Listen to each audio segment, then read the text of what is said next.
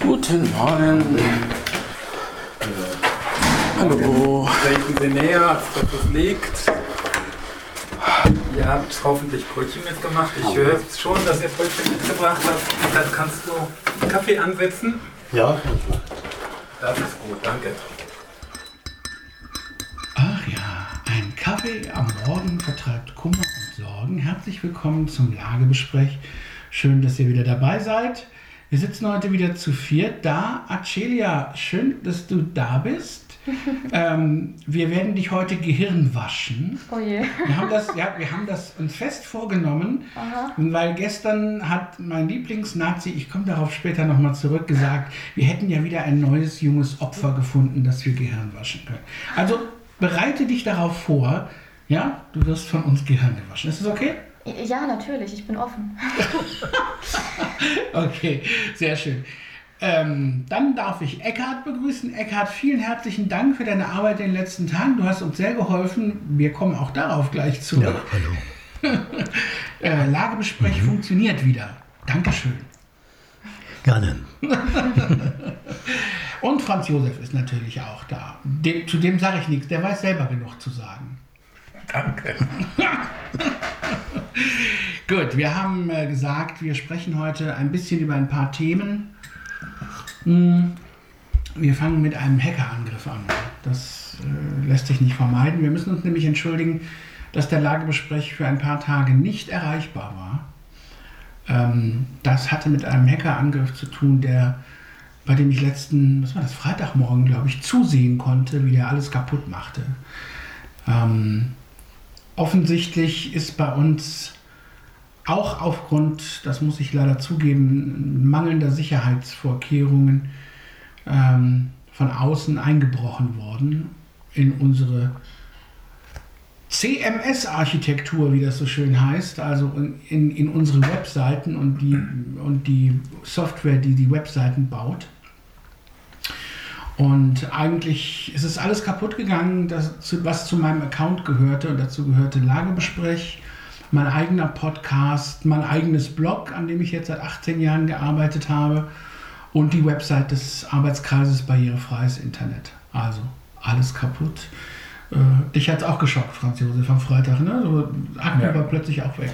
Ich glaube sogar, ich habe eine Mail inzwischen bei mir gefunden, das habe ich dir noch gar nicht erzählt, die ich vermute, die der Auslöser war. Das war irgendein Kommentar mit irgendeiner sehr merkwürdigen kryptischen äh, Angabe. Irgendwie C4H2 äh, X73.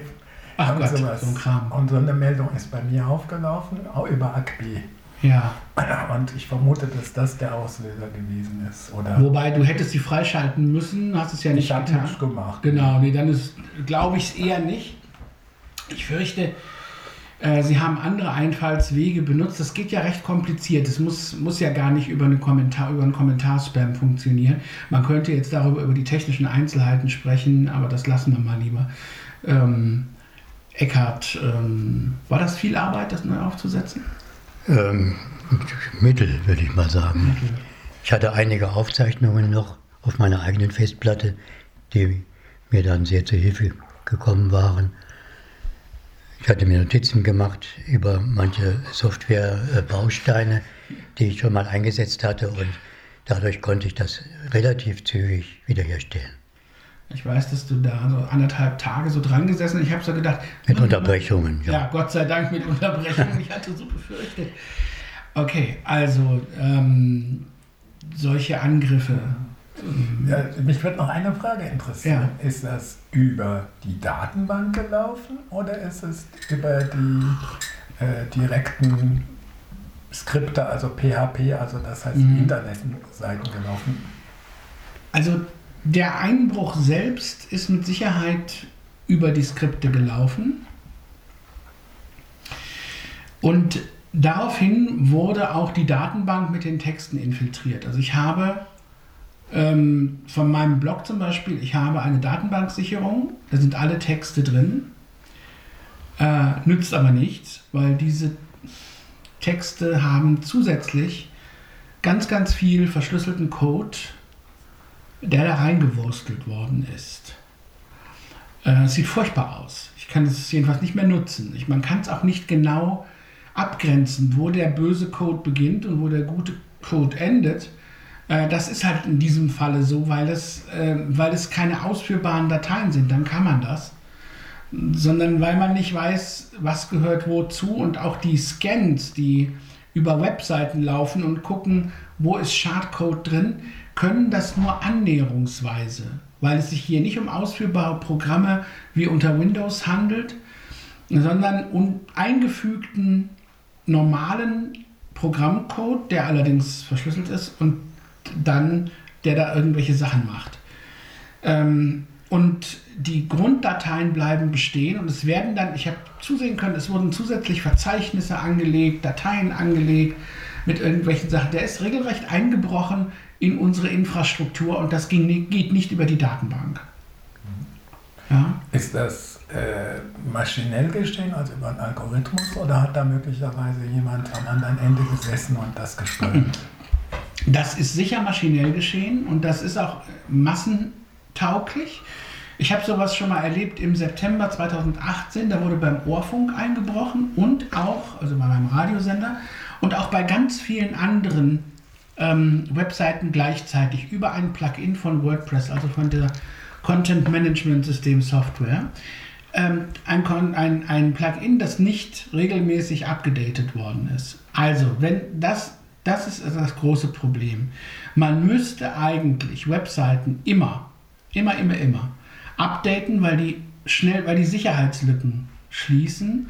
Und dann muss man das bitte auch tun, weil die werden sonst ausgenutzt. Webseiten, Plugins, Themes, also die Darstellungssoftware, die zusätzlichen hilfreichen Programmchen und die Grundsoftware müssen immer abgedatet sein. Und wir haben das bei Agbi sträflichst vernachlässigt. Das muss man einfach so deutlich sagen. Und ähm, Franz Josef, auch bei deinen Accounts, also es muss da regelmäßig drüber gelaufen werden. Es geht mhm. nicht anders. Und eigentlich müsste das wäre eigentlich die nächste Sicherheitsmaßnahme, ist aber viel Arbeit. Man müsste jede Domain auf einen anderen internen Account legen.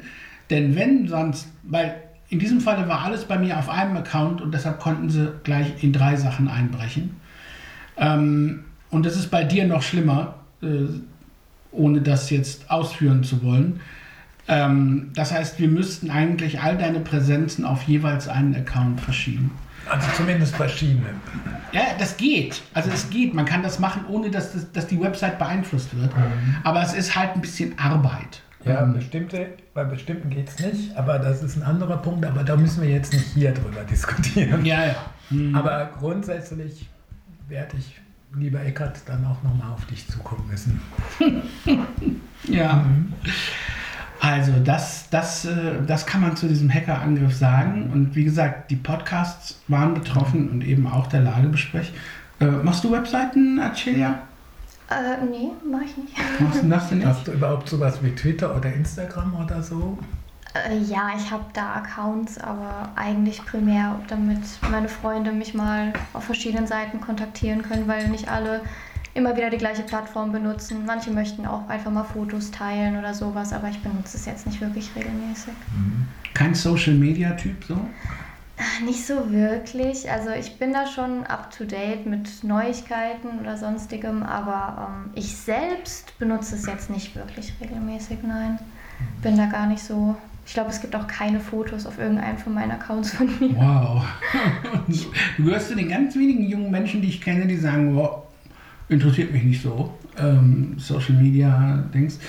Ähm, warum?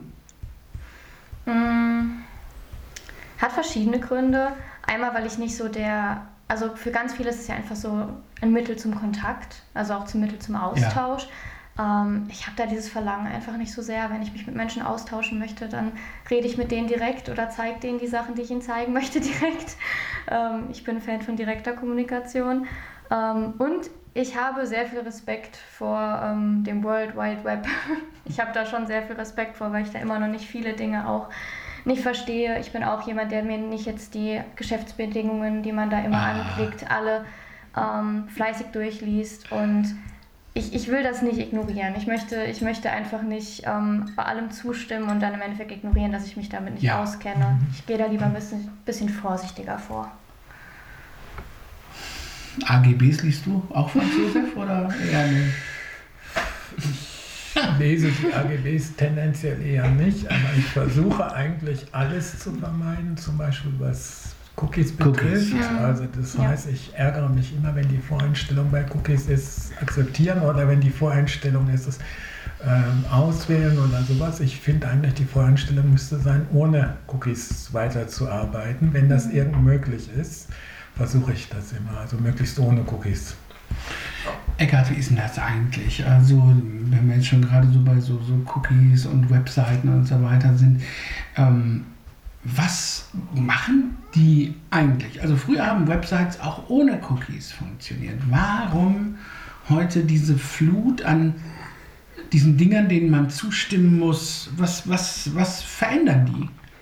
Ja, im Wesentlichen ist da die Werbebranche dran schuld. Okay. Also Ja. die wollen möglichst gezielt Werbungen schalten an Leute, wo sie wissen oder glauben zu wissen, dass die sich grundsätzlich ja, oder tendenziell interessieren für das Produkt, was sie anbieten oder die Produkte und erhoffen sich dann größere Einnahmen im Endeffekt und zahlen entsprechend an die Webseitenbetreiber, die das veröffentlichen, entsprechende hohe Summen. Gerade bei den Social Networks. Ja. Ja, das ist auch ein Punkt, der mich manchmal stört, wenn ich auf bestimmte Webseiten gehe und dann kommen da so Cookie-Bedingungen und ich habe dann zum Teil gesehen, was da steht, an wen das alles weitergegeben wird. Ja. Und dann habe ich gedacht, um Himmels Willen, diese Website macht solche komischen Deals hier. Ja. Wobei ich manchmal die Frage mir stelle, ob die Website-Betreiber selber ihre eigenen Cookie-Angaben durchgelesen haben. Also das Problem, ich kann da ein bisschen was zu sagen, äh, weil ich für den Ohrfunk sowas ja auch machen muss. Ähm, es ist zum Beispiel so, wir sind vor ein paar Monaten abgemahnt worden wegen der sogenannten Google Fonts. Äh, Google Fonts, das sind, das sind ähm, Schriftarten, die von Google zur Verfügung gestellt werden. Und viele Website-Content-Management-Systeme nutzen die einfach. Also die referenzieren darauf und dann kann man die und dann kann man die benutzen, dann werden die so äh, als, als, als Schriftarten eben einfach eingesetzt. Und du merkst gar nicht, dass du sozusagen von Google Sachen benutzt. Google hat da auch nichts gegen. Google greift nicht einmal besondere Daten von dir ab, in diesem speziellen Fall. Du, du gibst nicht mal irgendwas preis, sondern du kannst einfach diese Dinger benutzen. Das ist sowas wie, guck mal, Google stellt allen möglichen Leuten was zur Verfügung. Das ist sozusagen der, der Hintergrund. Gar nichts, gar nichts Schlimmes in diesem speziellen Falle, aber wir wurden plötzlich abgemahnt von so einer Abmahnkanzlei. Ja, ihr müsst ausdrücklich darauf hinweisen, dass ihr die Google-Fonts nutzt in eurer Datenschutzerklärung, bla bla bla, ähm, und dass ihr bei Google, äh, dass ihr somit Daten an Google weitergebt oder ihr müsst äh, 20.000 Euro zahlen. Also das, die, die, ne? Dann haben wir geguckt in unsere Datenschutzerklärung, die wurde automatisch erstellt, auch nochmal auch die, die ganzen Cookie-Richtlinien, wohin wir alles verschicken. Das liegt halt auch daran, welche Software, welche Plugins man benutzt. WordPress erstellt dann selber eine Cookie-Richtlinie und eine Datenschutzrichtlinie, wo dann drin steht, was alles wohin geschickt wird. Das ist gar nichts Schlimmes zum Teil. Das hat oft nur mit diesen Darstellungen im Internet zu tun und oder Fotos oder wo, wo was herkommt. Und, ähm, aber es ist immer eine Riesenlatte und mittlerweile muss man das alles angeben. Und äh, deswegen sind die äh, Cookie-Richtlinien auch so groß inzwischen ähm, und, und bürokratisch aufgebläht. Ja? Das aber nur mal so nebenbei, also das dann die, vor allem sind die deshalb so groß, damit man nicht abgemahnt werden kann. Ist, also abmahnen ist, ist ein, ein Riesengeschäft. Ja. Leider ja. Aber ich denke, wir sollten eigentlich ausgehen von dieser Erfahrung, die du hast mit dem Hackerangriff und der Tatsache, dass jetzt zum Beispiel dein ganzes bisheriges Blog weg ist. Und dazu solltest du auch noch was sagen. Ja, das. Und danach sollten wir dann auch zu der Frage Ja. kommen, was ist eigentlich über die Verwundbarkeit Ja. sagt. Aber erstmal äh, darf ich vielleicht über deinen Blog ein paar Dinge Ja, sagen. Also klar. auf deinem Blog hast du seit vielen Jahren, wie lange? 18. 18 Jahren immer Beiträge geschrieben zu Zeitgeschehen, zu allen möglichen privaten, persönlichen, politischen Dingen. Hast du Kommentare veröffentlicht und das in einem sehr vielfältigen ähm, Kanon an unterschiedlichsten Themen. Du hast teilweise relativ viel geschrieben, manchen Monaten, manchen Monaten sehr wenig. Mhm. Das war auch sehr wechselhaft und sehr sporadisch. Aber man konnte anhand deines Blogs halt eben einerseits deine persönliche Position zu vielen Dingen finden, aber man konnte auch eigentlich so ein bisschen nachvollziehen, dass du äh, die Zeitgeschichte mhm. in irgendeiner Form verfolgt hast. Also hat es auch irgendwie eine Rubrik mit Zeitgeschehen oder sowas. Persönliche, dieses persönliche Geschichte oder so. Erlebte Geschichte. So Erlebte Geschichte, ja. Genau. Und das andere, was noch ein wichtiger Punkt war, war, dass das in deinem Blog, was früher hieß Mein Warenhaus äh, ja. und dann irgendwas mit Käse aus Holland. äh, hast du auch deine Affinität zu den Niederlanden kundgetan. Ja. Und äh, da habe ich ja auch mal einen Geschmack von gekriegt, dass du also das auch sprechen kannst. Also du solltest jetzt mal die Zuhörenden auf ähm, Holländisch oder Flämisch begrüßen. nou ja, ik praat wel graag Nederlands. Dus uh, Uh, ik ben, dat is mijn tweede thuisland. Dus uh, ja, het is eigenlijk, uh, ik zou het heel graag doen, maar ik kan het niet zo vaak, omdat ik alleen één keer per Jahr in Nederland bin. Ja, nur ganz kurz, also ne, ich spreche es und ich spreche es gerne, aber ich komme nicht so oft dazu, wenn ich nur einmal im Jahr dort bin. Ähm, ja, das stimmt. Also ich habe das 2005 angefangen, unter anderem deswegen, weil vor der Bundestagswahl 2005, da hatte sich so eine Blog- Diskussionsblockkultur gebildet. Ähm, da haben tatsächlich ganz viele Menschen in unterschiedlichen Blogs über aktuelle Themen diskutiert und auch kontrovers diskutiert, aber eben nicht beleidigend diskutiert, sondern kontrovers und über große Strecken. Also in einem Blog dann gab es daraus eine Antwort, dann wurde auf ein anderes Blog verwiesen, dann gab es da eine Antwort und äh, das wurde vernetzt. Das war eigentlich sehr schön, so die ersten ein, zwei Jahre. Aber sowas hält natürlich nicht lange. Mhm. Aber ich würde an der Stelle noch einen technischen Begriff einwerfen, ja. nämlich RSS. Vielleicht kann Eckart das mal kurz erklären, was es bedeutet. RSS ist eine Möglichkeit, Blogs miteinander zu vernetzen. Ne? RSS-Feeds, ja, das Stichwort, ähm, sind eigentlich Textdateien. XML äh, heißt der fachmännische Begriff. Und die sagen, also mit einigen äh, Texte, ähnlich wie im HTML, sagen den verschiedenen Abnehmern dieser Feeds, wie sie das ähm, aufdröseln können, programmmäßig, softwaremäßig, um individuell irgendwelche Darstellungen, die zum jeweiligen Corporate Design passt, äh, zu realisieren.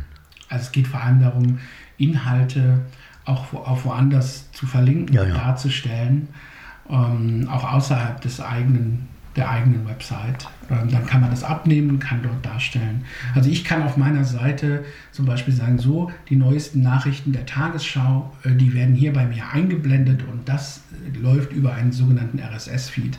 Mhm. Äh, aber noch ein Trick dazu, der Empfänger, also derjenige, den du verlinkst, der bekommt in der Regel auch sozusagen eine Mitteilung und kann zurückverlinken. Wenn er will. Aber ja, bei der Tagesschau ja, eher nicht. Also das ist, das ist halt der Unterschied zwischen Blogs und RSS. Deshalb äh, habe ich eben ein bisschen gezuckt, weil es ist nicht einfach nur RSS.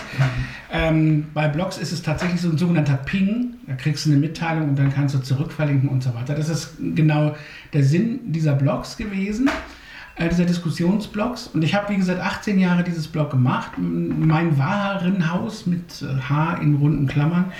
Ähm, das war eine Idee von Franz Josef. Ein politisches Geschäft mit Käse aus Holland. Also beides hat Franz Josef mir vorgeschlagen. Ich will mich da nicht mit fremden Federn äh, schmücken. Und ich fand die Idee gut, habe es genommen, habe das wirklich 18 Jahre so gemacht. Oder beziehungsweise nicht ganz. Ursprünglich hieß es mal anders.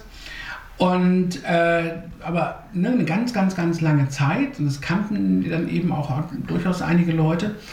Und jetzt ist es weg. Was so ist, es gibt eine, ein Webarchiv, ein Webarchive.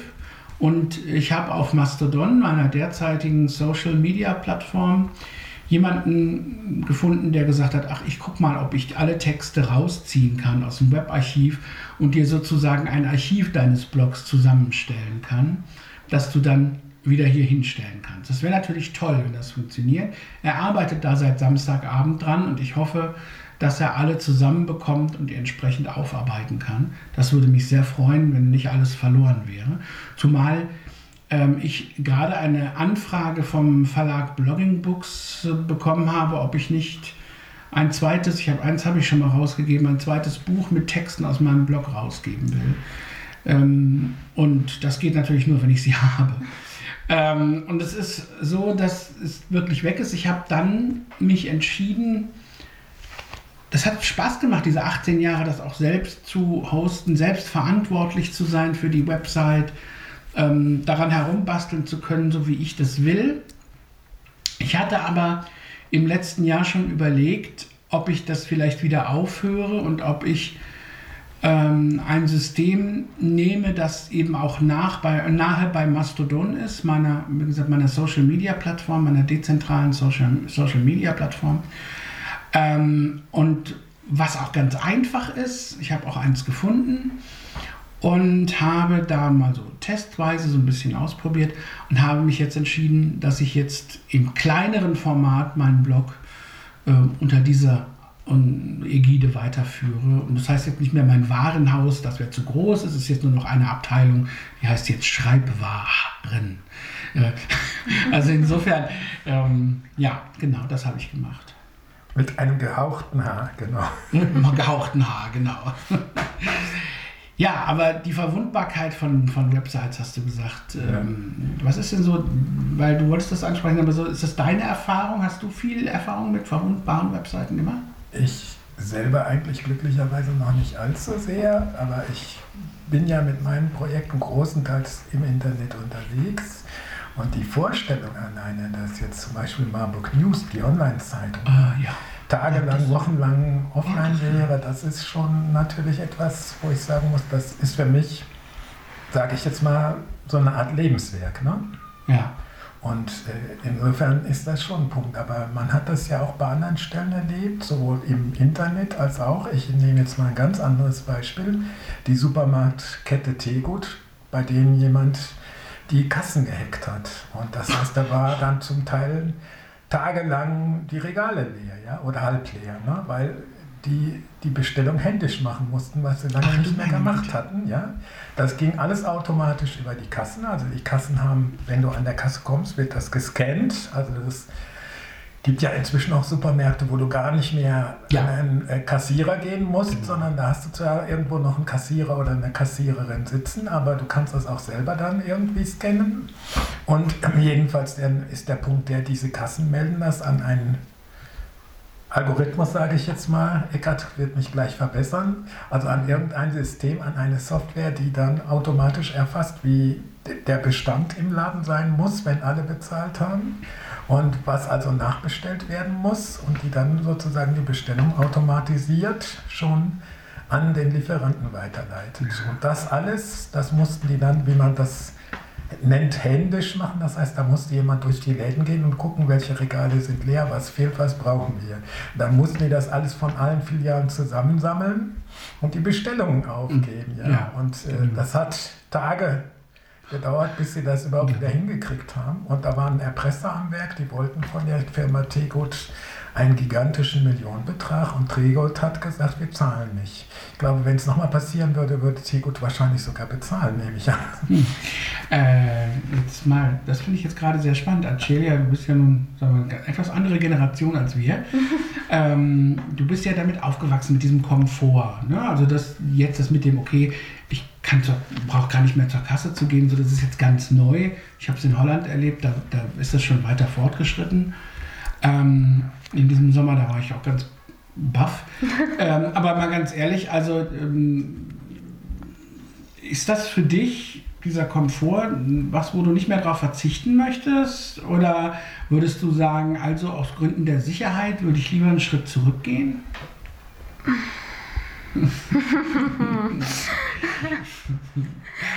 das ist natürlich eine fiese Frage, weil ich bin ja, ja. So, so noch mit ich würde mal sagen, so zwischendrin. Ich habe doch so beide Seiten so vage mitbekommen. Also mein erstes Handy hatte ich jetzt auch noch nicht äh, unter zehn Jahren oder so. Das ist ja bei meinem Bruder, bei meinem Kleinen zum Beispiel ganz anders.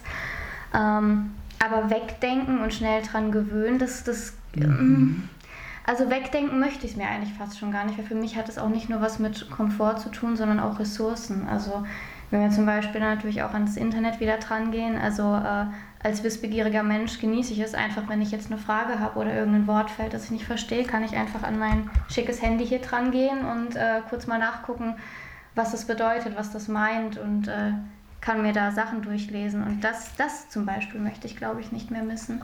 Aber ähm, also ich hätte nichts dagegen, wenn noch bei meinem beim Kassierer, wenn ich da noch hingehe und da abkassiert wird. Also technischer Fortschritt macht mir auf eine Art und Weise auch natürlich trotzdem ein bisschen Angst. Gerade zum Beispiel Stichwort KI oder AI, wie man es nennen möchte. Mhm. Ähm, da möchte ich auch wieder mein, mein Unwissen nochmal betonen. Ähm, ich ich glaube, es ist auch leichter davor, nochmal ein bisschen Angst zu haben, wenn man eben nicht so ganz gut in der Materie drin ist und auch keine wirkliche, keinen Experten neben sich sitzen hat, der einem das immer erklärt. Aber es, es geht schon sehr schnell und davor habe ich ein bisschen Angst. Ähm, wir gewöhnen uns auch schon wirklich sehr dran. Ich glaube, da muss man auch mit Vorsicht ein bisschen dran gehen, weil klar, wenn mal dann so Systemfehler kommen, ähm, bricht im Prinzip gleich alles zusammen. Und das ist so ein bisschen das Problem, das ich sehe. Das ist das, was ich ähm, vor zehn Jahren, also es gibt vor zehn Jahren ist ein Buch erschienen, äh, das hieß Blackout von Mark Ellsberg, ein österreichischer Schriftsteller. Du kennst es offensichtlich. Ja. also ich, fühle mich da immer wieder dran. Wenn, wenn mal der Strom ausfällt, was da mittlerweile alles dranhängt.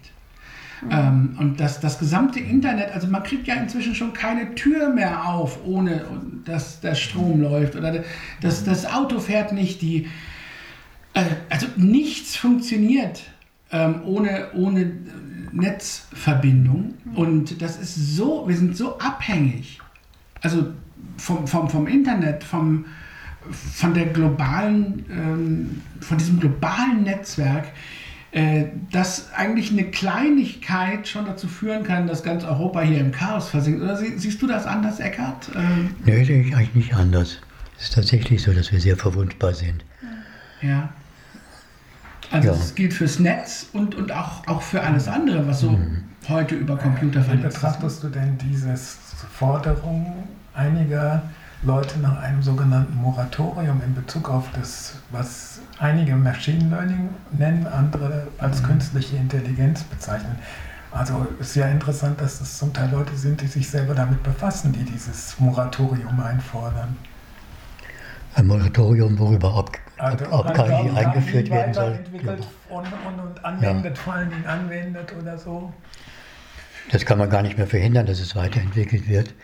Man muss irgendwie, also alle Verantwortlichen, sage ich mal, in Anführungszeichen verantwortlich, also eigentlich ist jeder verantwortlich im Grunde. Und es gibt einige Personen, die da ein bisschen an vorderer Front sind, die Entwickler, auch teilweise Politiker, sollten sich im Klaren darüber sein, dass KI Gefahren mit sich bringt und möglichst frühzeitig bestimmten Entwicklungen einen Riegel vorschieben. Es gibt ja auch eine Forderung von einem amerikanischen Experten, der schon vor Jahren zusammen mit anderen ähm, gefordert hat, dass man zum Beispiel keine Waffen äh, produzieren dürfe, die automatisch durch solche Tja. Algorithmen gesteuert werden. Ne? Leider gibt es ja totalitäre Staaten, die sowas machen können oder machen würden, wenn es technisch möglich ist, ohne dass sie jetzt irgendwelche äh, ähm, allgemeinen völkerrechtlichen Bestimmungen beachten. Wie sieht es denn mit der Gefahr aus, dass irgendein Hacker eine KI übernimmt, umprogrammiert oder sowas? Die Gefahr besteht doch auch, oder nicht? Also ja. ich sage jetzt mal KI als Abkürzung. Ja, ja. ja in einer gewissen Weise. Also ähm, gut, also vollständig selbst entwickeln eine KI, die bestimmte Hürden überspringt oder nicht wahrnimmt, das ist eine ziemlich hohe, große Aufgabe. Also die Hacker würden sich dann eher bestehenden Systemen widmen und die versuchen irgendwie umzubiegen in ihrem Sinn. Ich glaube, hat es auch gemeint, GBT ist ja da sowas. auch gemeint, dass man entweder sich in Programme in den Code einklingt. Oder bei ChatGPT gibt es ja noch eine andere Stufe, nämlich das Füttern der, der Daten. Ja. Also das ist ja im Moment eine Diskussion über die Frage, welche Daten werden eingespeist in so ein System. Ne? Ja, genau. Da können verschiedene Ergebnisse bei rauskommen, je nachdem, welche Art von Daten man einspeichert, einspielt. Marcelia, du hast so hm gemacht, hattest du da noch so? Achso, ja, äh, das Thema KI ist natürlich gerade äh, sehr interessant für mich und natürlich auch für viele andere. Also wir sind mittlerweile so weit, dass wir in der Uni ähm, quasi in den Abschlusssitzungen, wenn es um unsere Hausarbeiten geht, unsere Dozenten uns zeigen, guck mal, das ist ein, eine Hausarbeit, die habe ich mit JetGPT gemacht, guck mal, wie schrecklich das ist. Ähm, da würdet ihr durchfallen mit. Also es ist noch nicht lange da, aber es verfolgt einen schon in jedem Bereich des ja. Lebens. Also man muss mal, man muss, ich glaube, man muss da mal zwei, zwei Dinge ähm, trennen Ähm, ich habe gerade ein Buch gelesen über die 80er Jahre und ich weiß, Anfang der 80er Jahre hat man Computer hatte man auch so ein bisschen Angst vor, hm, Computer, nee, das, hm, das, wird eine Revolution, die alles Mögliche kaputt macht und verändert. Und das hat es früher bei Eisenbahn, bei Auto, das hat es immer gegeben, ähm, dieses, dieses Ding. Ähm, es ist nicht aufzuhalten. Also, äh, wenn wir das versuchen, ähm, scheitern wir vollständig. Der Punkt ja. ist ein anderer, meiner Meinung nach. Der Punkt ist, wie gehen wir damit um? Also zum Beispiel das maschinelle Lernen, die künstliche Intelligenz, wie auch immer man das nennt, das heißt ja nun künstliche Intelligenz, nicht natürliche Intelligenz. Also wie da, man kann, wie geht man damit um? Also ich habe, ähm, ich finde grundsätzlich die Idee zum Beispiel gut zu sagen, ich kann auf das Wissen so zugreifen, dass es mir bereits in einer Form präsentiert wird, die ich als Vorlage nutzen kann und dann selbstständig etwas erarbeiten oder etwas erforschen oder etwas fertigstellen kann. Das heißt, ich, in dem Moment, wo das eine dienende Funktion hat, ähm, ist das in Ordnung, finde ich. Man, man muss nur lernen, das entsprechend einzuschätzen. In dem Moment, wo man der künstlichen Intelligenz Entscheidungen überlässt und es so läuft, dass man sich an diese Entscheidungen hält, ohne das selber nochmal zu überprüfen, weil die Arbeitsbelastung so groß ist, weil dies und jenes, dann ist nicht mehr der Mensch das Entscheidende. Und äh, das ist, glaube ich, ein ganz, ganz großes Problem. Und natürlich ist es so, wenn man etwas hat, was man entwickeln kann und woran man forschen kann, dann tut man das leider auch. Das heißt, selbst wenn es vernünftige Menschen wie uns gäbe, die sagen würden, nee, also an Waffen nicht forschen, hm, dann heißt es woanders, wir machen das aber trotzdem. Also das, das Problem, ähm, was da ist, ist da und es wird genutzt. Man kann es durch Verbote, glaube ich, nicht verhindern, aber man kann, wenn überhaupt, ähm, im Gegenzug selber so damit umgehen und auch allgemein so damit umgehen, dass es möglichst wenig Schaden äh, anrichtet und zum, zum Nutzen wird. Ich würde aber gerne an zwei Stellen nochmal einhaken. Punkt 1. Die Kritik an der Automobilisierung hat einen richtigen, wie wir inzwischen wissen, richtigen, einen richtigen Kern gehabt. Das heißt, es geht dabei darum, dass wir zu viele Autos inzwischen, viel zu viele Autos haben. Ja. Und das heißt, man hätte im Prinzip von vornherein die Nutzung des Automobils nicht wie Henry Ford auf ein allgemeines Massenverkehrsmittel für alle bringen müssen, sondern eben als ein spezifisches Transportmittel zum Beispiel für Menschen mit Behinderungen, für das bestimmte Aufgaben und so weiter und so fort. Wusste man damals nicht, konnte man auch nicht wissen. Aber es ist eine der Lehren, die wir ziehen, dass wir sagen müssen, man hat es mit der Verbreitung dieses sogenannten Automobils oder wie die Nazis dann kraftweiherisch dazu sagten, Kraftfahrzeug, was ich einen ganz furchtbaren Ausdruck finde. Also jedenfalls, man hat es mit der Verbreitung davon äh, übertrieben. Und das gilt für viele andere Bereiche auch. Das heißt, es gibt immer das Problem. Und zur KI ist zu sagen, also zu diesem maschinellen Lernen, wir haben ja längst im Börsenbereich seit Jahren ja solche Systeme, die nicht mehr nachgeprüft werden, weil die machen Sekundendienst. Genau. Ja. Und von diesen Börsen hängt die Wirtschaft ab, von der Wirtschaft hängt die Politik ab. Wir haben uns längst massiv diesen Systemen ausgeliefert. Ja. Und es wird nicht nachkontrolliert, was die tun. Und ich denke, insofern müssen wir schon die Frage stellen, wie gefährlich das ist. Und das Zweite, wir sehen jetzt mit dem Krieg Russland, Ukraine, auch, dass die Hackerangriffe zunehmen. Dann gibt es auch China, Nordkorea, die Hackerangriffe tätigen. Und jetzt dürfte man nicht glauben, dass USA oder äh, genau. andere Länder ja jetzt äh, abstinent wären und das nicht täten. Ja? Also das heißt, es gibt wahrscheinlich sehr viele ja. solche Programme, Software, Algorithmen oder auch Menschen, die dahinter sitzen, die da versuchen, was zu machen. Und einer von den Leuten, die solche Algorithmen in die Welt gesetzt haben zum Zwecke der Desinformation, war ein gewisser Jewgeni Grigorji. Ja, ja. Also habe ich jetzt oft genug genannt bei anderen Sitzungen unseres Teams, aber muss in jeder Folge mal vorkommen. Ja, also es ist, ich, das ist das, was ich eben eigentlich sagte. Wir können nicht verhindern, dass es existiert sondern es geht darum, es in, in Bahnen zu lenken, äh, wo man damit umgehen kann. Und du hast natürlich völlig recht, gerade im Bereich Börse und im Bereich Militär. Es ist, es ist so. Es ist so, wie du sagst. Äh, ich habe das auch nicht verharmlosen wollen. Für mich ist nur der entscheidende Punkt, wo ist der Kampf aussichtslos ähm, und wo ist er notwendig und wo sollen wir unsere Ressourcen hinstecken. Und deswegen finde ich den Vergleich mit dem Auto ein bisschen doof, weil es damals schlichtweg nicht ging. Also man man konnte das nicht wissen, man war einfach wissenschaftlich nicht so weit. Deshalb passt es für mich nicht. Das Einzige, was man daraus lernen kann, ist eine generelle Abneigung gegen technischen Fortschritt. Das kann man machen, wenn man sagt, es könnte ja in der Zukunft mal schwierig werden, auch wenn wir es jetzt noch nicht wissen. Dann werden wir es aber nie erfahren, weil wir dann nämlich verhindern, dass wir Fortschritt, äh, technischen Fortschritt machen. Wobei ich glaube, der Mensch lässt sich daran nicht hindern. Das ist halt auch so ein bisschen das Problem. Wenn, mhm. wenn bestimmte Voraussetzungen da sind, dann wird das machen und wird das versuchen. Deshalb brauchen wir eigentlich, und ich weiß noch nicht, wie man das in die Hirne der Menschen hineindrückt, brauchen wir eigentlich einen verantwortungsvollen Umgang mit dem, was ja, Technikfolgenabschätzung ja. nennt man das.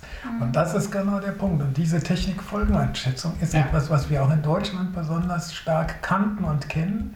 Und die müssen wir äh, möglichst ausbauen. Da müssen wir ganz viel reintun. Und was zum Beispiel in Deutschland ist, Deutschland ist das einzige Land, in dem sogenannte KI entwickelt wird, die äh, sozusagen die Quellcodes äh, nachvollziehbar macht und die darauf hinwirkt, dass eine KI immer sozusagen transparent bleibt, also diese Algorithmen genauer gesagt.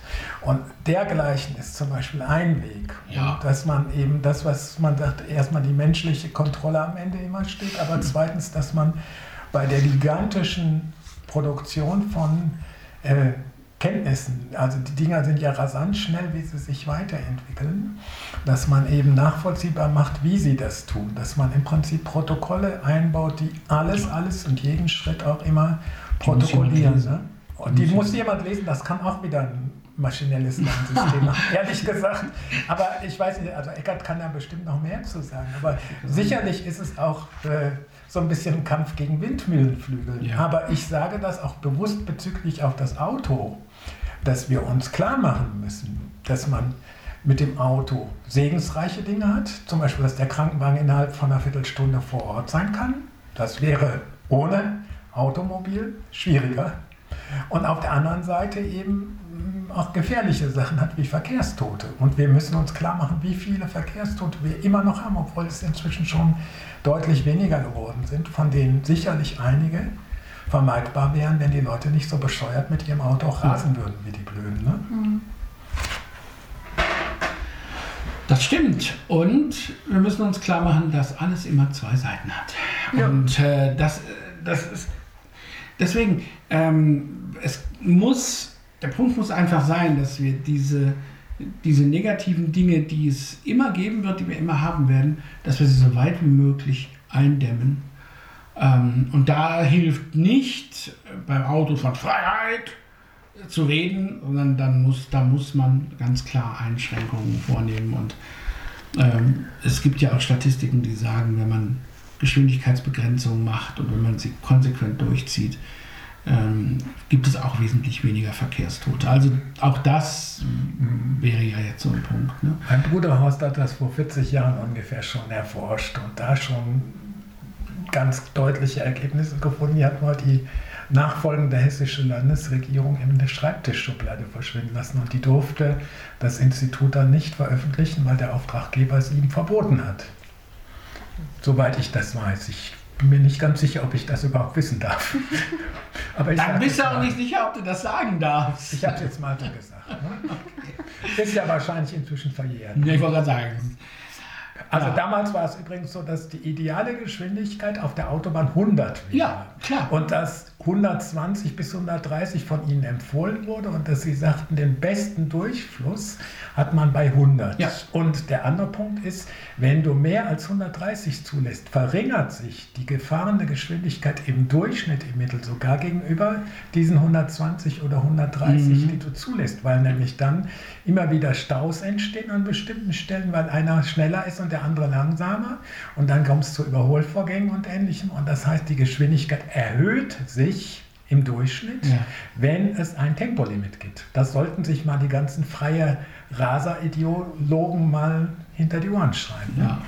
Also 100 fände ich auch wirklich gut. Also ich weiß noch, wir haben in diesem Sommer, als wir nach Holland gefahren sind, habe ich zum Eckart gesagt, fahr langsam. Wir, wir kommen auch dann ans Ziel und wir haben tatsächlich nicht länger gebraucht, obwohl wir langsamer gefahren sind. ähm, das, also solche Dinge muss man einfach auch mit berücksichtigen. Ähm, gut, also unser Thema war ja eigentlich die, ähm, ja, die Verwundbarkeit unserer Systeme, die total voneinander abhängen. Mhm. Und ich glaube, so ein Hackerangriff wie den, den wir erlebt haben, neben unserer eigenen Schusseligkeit, die ich hier nochmal hervorheben möchte, ähm, ist es tatsächlich so, dass man, ähm, dass man mit sowas immer rechnen müssen. Auf der einen Seite sagt man ja, das ist auch so ein interessanter Aspekt, auf der einen Seite sagt man ja, ja, die Technik, die verringert die Arbeitsbelastung des Menschen. Äh, wir können euch sagen, äh, das tut sie nicht. also das ist so. Ähm, insofern passt auf eure Geräte auf, äh, liefert nicht an jeden eure Daten. Auch das ist so ein Ding, was absolut nicht mhm. notwendig ist. Ihr könnt die meisten Cookies auch ablehnen. Ähm, es gibt ein paar ganz wenige, die ihr zulassen solltet, damit es technisch überhaupt funktioniert und ihr die Dinge sehen könnt, die ihr sehen wollt. Ähm, aber das sind wirklich die allerwenigsten. Mhm. Und ansonsten bitte lasst diese Cookies und diesen ganzen Kram, lasst das weg und sorgt für eine Absicherung, wenn ihr selber irgendwelche Webpräsenzen oder sowas habt, sorgt für eine vernünftige Absicherung. Äh, ich werde mir das auch hinter die Ohren schreiben. Und dir, Franz Josef, noch einen persönlichen Ratschlag. Ähm, mache ein Backup nicht nur deiner Texte, sondern auch deiner Struktur und deiner Datenbank, damit man die im Notfall, wenn tatsächlich mal was kaputt geht, man einfach wieder aufspielen ja, kann. werde ich den Eckert bitten, das für mich zu tun. Gut, ähm, ich wollte eigentlich gerne noch über Hitze reden, aber ich denke, wir sollten das eigentlich darauf hinverkürzen, dass wir sagen, wir reden vielleicht ein andermal intensiv drüber und stellen jetzt noch fest, dass es derzeit eine gigantische Hitzeperiode nicht nur in Deutschland und Europa, sondern weltweit gibt, ja. die ihresgleichen bisher noch nicht gefunden hat. Also seit den Aufzeichnungen war das die höchste. Ja. Und ich würde jetzt eigentlich gerne noch kurz auf das anstehende Leuchtfeuer zu sprechen kommen. Ist das okay? Ja, wir schlafen eine Runde und du erzählst ein bisschen was über das Leuchtfeuer. Nee, so geht das nicht. Also Jens, du bist auch in der Jury. Du musst erstmal erklären, wer denn dieses Jahr das Leuchtfeuer bekommt und warum. Ich glaube, das okay. kannst du auch das, machen. Das Oder Eckart kann auch was dazu sagen. Mhm. Aber ich glaube, Jens kann das besser. das dachte ich mir, dass du das sagst. Also das äh, Leuchtfeuer geht dieses Jahr an ähm, Frau Serpil, Serpil Unfar. Und Serpil Unfar hat eine Bildungsinitiative gegründet. Sie ist die Mutter eines Menschen, Ferhat Unfar, der bei dem rassistischen Mordanschlag in Hanau getötet wurde. Und seinen Wunsch nach Bildung hat sie aufgenommen und hat gesagt, ich werde mit meiner Bildungsinitiative versuchen, ähm, jungen Menschen, vor allem mit Migrationshintergrund, die Möglichkeit zur Bildung zu geben. Und sie hat das gemacht, sehr kurz nach der Ermordung ihres Sohnes und hat sich nicht ähm, sozusagen in, in, hat sich nicht in, reingestürzt zu sagen, ich will jetzt diese, diese Mordtat aufklären oder ich, ich will ähm, Antirassismus mit, mit dem Zeigefinger herbeiführen, sondern sie hat gesagt, ich möchte etwas verändern an der, an, den, an der Bildungsungerechtigkeit, die wir hier in diesem Land haben. Und Bildung ist der Schlüssel äh, zu einem gesellschaftlich besseren und näheren Miteinander und hat dann diese Bildungsinitiative gegründet. Dafür wird sie von der Humanistischen Union und der Stadt Marburg ähm, ausgezeichnet mit dem Marburger Leuchtfeuer 2023. Ich freue mich schon sehr drauf. Morgen ist das soweit. Da wird diese Preisverleihung stattfinden im historischen Saal des Marburger Rathauses. Wir werden sowohl Frau Unfahrt treffen als auch Mitglieder und Nutznießer ihrer Bildungsinitiative und Nutznießerinnen.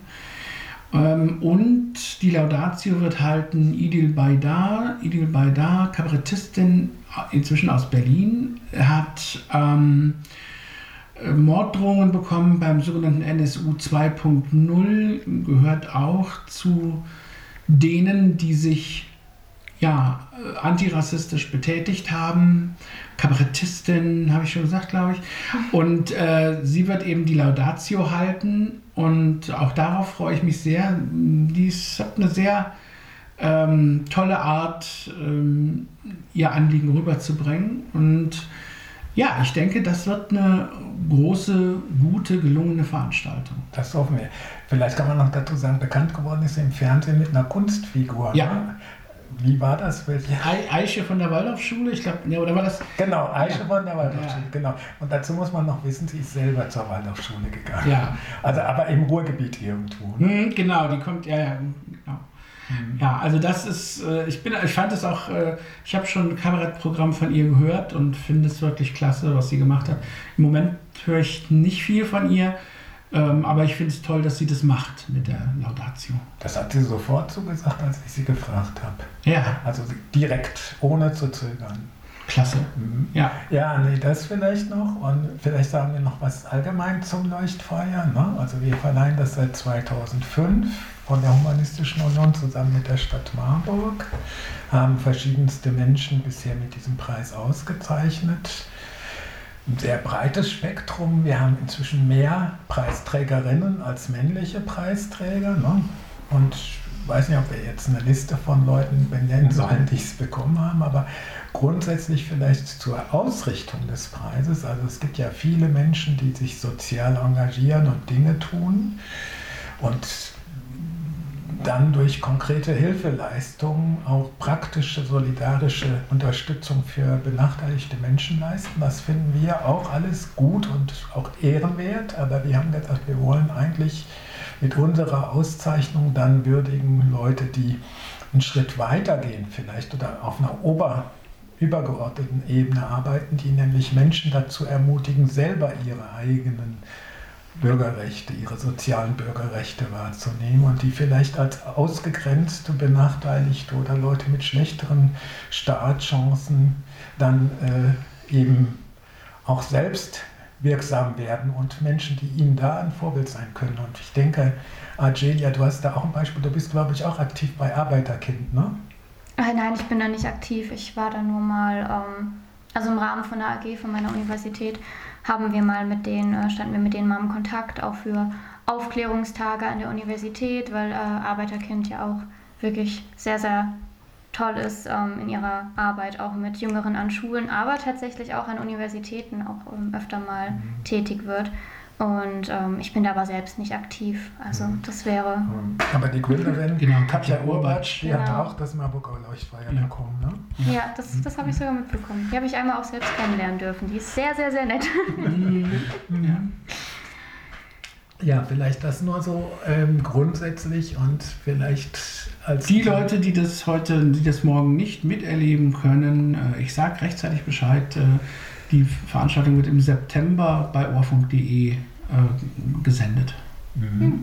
Und wir hoffen auch, dass wir mit Videokameras, vielleicht kann uns da Eckert auch noch ein bisschen zur Seite stehen, alles aufnehmen können. Wir sind dabei, das auch alles so zu organisieren, dass wir dann auch eine Dokumentation wieder haben, wie die letzten Jahre auch mit Video und wir haben sogar noch eine neue zusätzliche Kamera dafür angeschafft. Das nur am Rande. Und vielleicht zum Abschluss, also die Preisverleihung selber, die ist morgen, also Donnerstag, 20. Juli, für diejenigen, die den Podcast nachträglich hören. Dann haben sie Pech gehabt, dann ist es vorbei. Aber für diejenigen, die ihn vorher hören, sie ist ab 16.30 Uhr im historischen Saal des Rathauses öffentlich. Das heißt, wer dorthin kommt, ist willkommen. Bislang ist es uns nur ein einziges Mal passiert, dass mehr Leute da waren ja. als Plätze. Und dann haben vier Leute auf dem Boden gesessen ja. und es ist keiner weggeschickt worden. Also das heißt, anders ausgedrückt, die Wahrscheinlichkeit ist relativ groß, noch einen Platz zu finden, zumal leider einige Leute, die zum Beispiel im Deutschen Bundestag oder im Hessischen Landtag sind, nicht kommen können, weil da immer Plenarwoche ist. Das heißt, die sind schon qualmt daran gehindert, Ach, teilzunehmen. Der Bundestag wäre sowieso nicht zu uns zu Besuch gekommen. Weiß ich nicht, war schon mal da. ja, gut. Also der örtliche Abgeordnete Sören ja. Bartol hat schon an Preisverleihungen teilgenommen. Ja. Die Landtagsabgeordneten, also zumindest Jan Schalauske, hat schon mehrfach teilgenommen, auch schon bevor er im Landtag war. Ne? Aber er ist auch nicht der Punkt. Also wichtig ist, dass wir eine schöne und würdige Preisverleihung bekommen und äh, dass wir dabei auch eine, ich sage jetzt mal, Welturaufführung haben werden, nämlich ein neues Lied über Marburg, was Jochen vortragen wird. Jochen Schäfer, unser berühmter Pianist, der versucht, sich an die Weltklasse heranzuspielen. Da hat er noch viel zu tun. Da ist noch viel Luft, bis er dahin kommt, aber er gibt sich redlich Mühe und ja. ich glaube, er ist auf einem guten Weg. Und ich möchte einfach nur als Wunsch von mir sagen, liebe Menschen, die ihr das hört, wenn ihr die Chance habt, soziales Unrecht in irgendeiner Form zu verringern, Menschen zur Seite zu treten, sie zu unterstützen, dann tut das. Und wenn ihr Menschen kennt, die das in hervorragender und ganz vorbildlicher Weise getan haben, dann werden wir auch ab Herbst wieder eine neue Runde aufsetzen und neue Vorschläge entgegennehmen, denn die Preisträger werden uns von außen vorgeschlagen und das kann dann auch wieder geschehen und darauf hoffen wir sehr, dass wir in den nächsten Jahren weiterhin so tolle Preisträgerinnen und Preisträger haben werden wie in der Vergangenheit. Und ich nenne jetzt einfach stellvertretend für alle weiteren Preisträger, nachdem wir eine Preisträgerin schon genannt hatten, mit Katja Obatsch jetzt noch ein Preisträger. Und zwar ist das Horst Eberhard Richter, mhm. weil das ist vielleicht einer der bekanntesten, ich sage ruhig mal berühmtesten Leuchtfeuerpreisträger, Professor Dr. Dr. Horst Eberhard Richter, hat immerhin auch schon einmal einen Friedensnobelpreis entgegengenommen für die Internationale Ärztevereinigung gegen Atomkrieg. Und danach hat er auch das Leuchtfeuer entgegengenommen, während er andere Preise bewusst abgelehnt hat. Und das finde ich, empfand ich damals und empfinde ich heute als eine besondere Ehrung auch. Und das ist nur ein Beispiel von vielen ganz tollen Menschen, die ich durch diese Arbeit kennenlernen durfte. Und da freue ich mich jedes Jahr wieder drüber. Und ich hoffe, das geht euch auch so, Jens und Eckart. Und ja, aber du hast mir die Pointe versaut. Wieso? Weil gerade, als du gesagt hattest, ja, wir können da, also wir freuen uns dann auch schon wieder drauf, dann auf die nächste Runde oder so. Und dann wollte ich sagen, oder wie Sepp Herberger sagen würde, nach dem Spiel ist vor dem Spiel. Also insofern, äh, gut, vergessen wir das. ähm, das war's, würde ich sagen. Wir hören hier auf. Und ähm, für diesmal. Für, für diesmal. Äh, wenn jetzt wieder ein Hackerangriff kommt.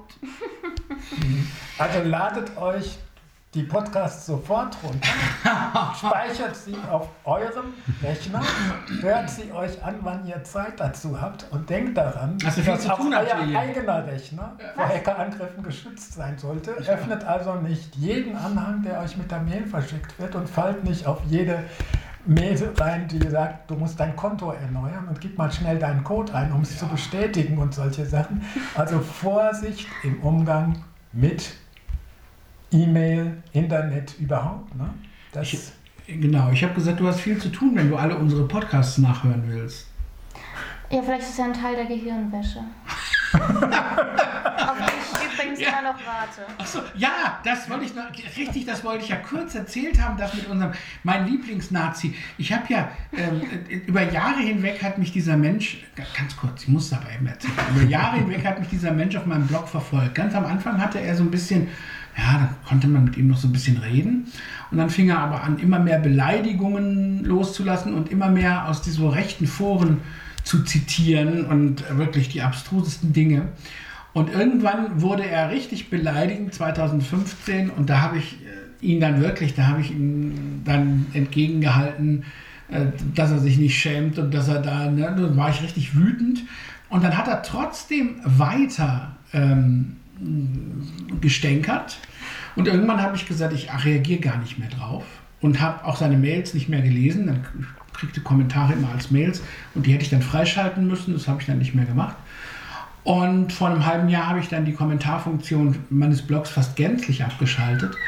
Und gestern Morgen, nachdem mein altes Blog kaputt war, meldete er sich plötzlich über ein uraltes Privatblog von mir, das nur noch da rumstand und nicht mehr genutzt wurde als Kommentar. Der ist zu feige, unter einer E-Mail-Adresse eine Mail zu schreiben, weil dann könnte man ihn ja dingfest machen. Ähm, aber über eine Kommentarfunktion von einem Blog hat er es gemacht. Und da war ich so wütend, dann habe ich das alte Blog auch endgültig gelöscht. Und das bedeutet, dass er mir jetzt, wenn er nicht wenn er nicht aufhört, feige zu sein und unter seiner normalen E-Mail-Adresse zu schreiben ähm, oder schreiben würde, dann kann er mir jetzt keine Nachricht mehr hinterlassen. Und der hat gestern Morgen behauptet, ja, dieser unsägliche Lagebesprech, ihr habt ja wieder ein neues junges Opfer gefunden, das ihr Gehirn waschen könnt. So, das wollte ich erzählen. Ja. Gut, ne? Macht mal gut. Finde ich aber schön, dass ich als neues junges Opfer degradiert werde. ich glaube auch ein wichtiger Punkt, der mir am Herzen liegt, ist, also wir haben zum Beispiel jetzt diskutiert vorhin zum Beispiel über die Frage Technik-Folgenabschätzung. Und Mhm. was ich dabei immer gut finde, ich bin ja mit Jens auch nicht immer einer Meinung, Nö, aber dass wir differenziert argumentieren, auch Ja. Eckart zum Beispiel, dass wir auch Zwischentöne und Argumente für und gegen die Mhm. eine oder andere Position miteinander austauschen und das mit der Offenheit tun, dem anderen oder der anderen zuzuhören und auch voneinander zu lernen. Und das Ja. ist eine Haltung, die vielen Leuten leider inzwischen fremd Ja. geworden ist. Und das ist eigentlich das Problem. das also, dass manche Leute ihr Gehirn offenbar nicht mehr wirklich mit Freude benutzen. Und äh, das tut mir für diese Leute sehr leid. Also, Auf eine gewisse Weise ist das so, ja. ja, es ist schade drum. Ja. Aber äh, insofern, also wenn ihr eine andere Meinung habt als unsere, ist das gut. Ja. Ich finde es nicht nötig, dass es eine Kommentarfunktion gibt, wo ihr die uns kundtun müsst, sondern wichtig ist, dass ihr euch mit uns auseinandersetzt und dabei selber mit den eigenen Gedanken euch weiterentwickelt. Und wenn das passiert, dann hoffe ich, dann haben wir euer Gehirn im positiven Sinne gewaschen, nämlich dass wir den Schmutz rausgewaschen haben, wenn es gut gelaufen ist. Aber wir wollen keine Gehirnwäsche in dem Sinne, wie das Wort allgemein konnotiert ist, durchführen. Okay, wir hören jetzt auf. Macht's gut. Seid lieb. Macht keinen Unsinn. Wir hören uns in zwei Wochen wieder. Bis dann. Und lasst das Leuchtfeuer in euch nicht versiegen. Ja. Tschüss. Tschüss. Ja, danke, Eckhard. Tschüss. Und Achilia dir den letzten Dank. Achso, ja, tschüss. ich bin schon so gehirngewaschen, ich kann gar nicht mehr reden. Ja, genau. la la la la la la la la